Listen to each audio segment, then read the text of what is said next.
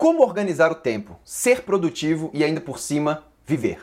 Deixa eu te mostrar a organização em Sessions, que fez toda a diferença para mim.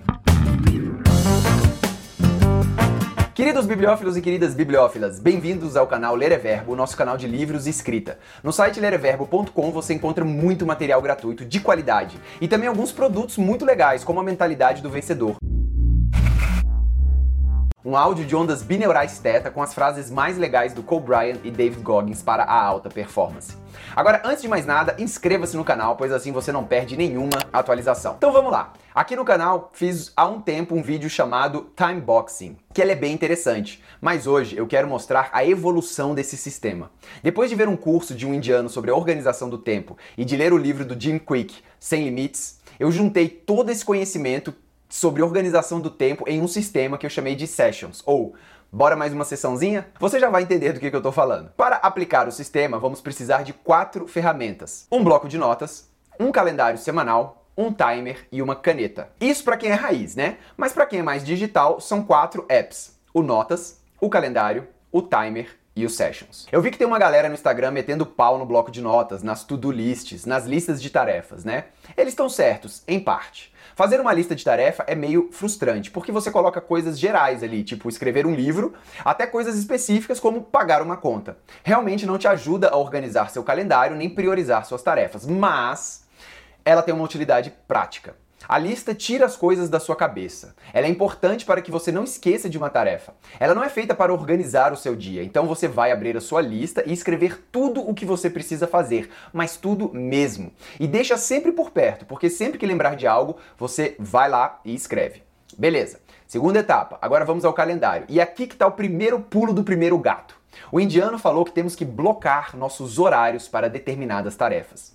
Então vamos dividir ficcionalmente aqui um calendário. Vamos colocar saúde, pessoal, trabalho 1 e trabalho 2, por exemplo.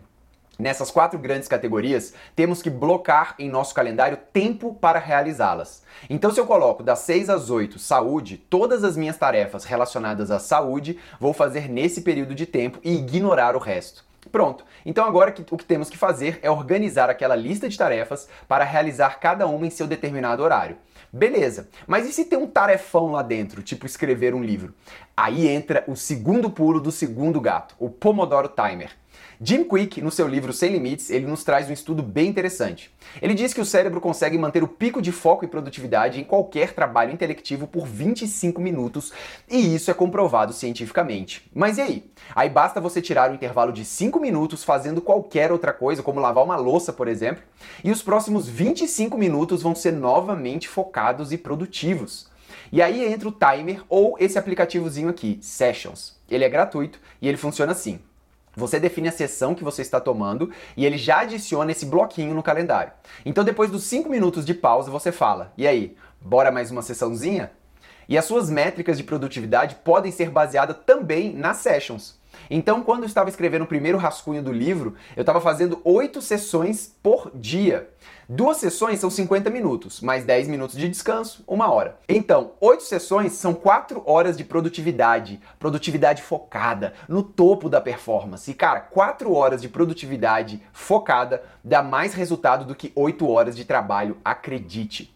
Então, resumindo, você anota tudo que você tem que fazer em uma lista, você faz alguns bloqueios em seu calendário para realizar as tarefas e para todas elas, sempre você trabalha por 25 minutos e dá uma pausa de 5 minutos e volta para mais uma sessãozinha. E ainda, se você tiver prazo ou tiver que realizar um trabalho mais complexo, coloque as sessões como meta e assista o seu trabalho ser desenrolado por você de uma forma incrível.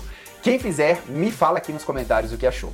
Bom, pessoal, é isso. Lembre-se de se inscrever aqui no canal, pois assim você não perde nenhuma atualização. Muito obrigado pela audiência, um grande abraço, boa sorte e até a próxima. Valeu!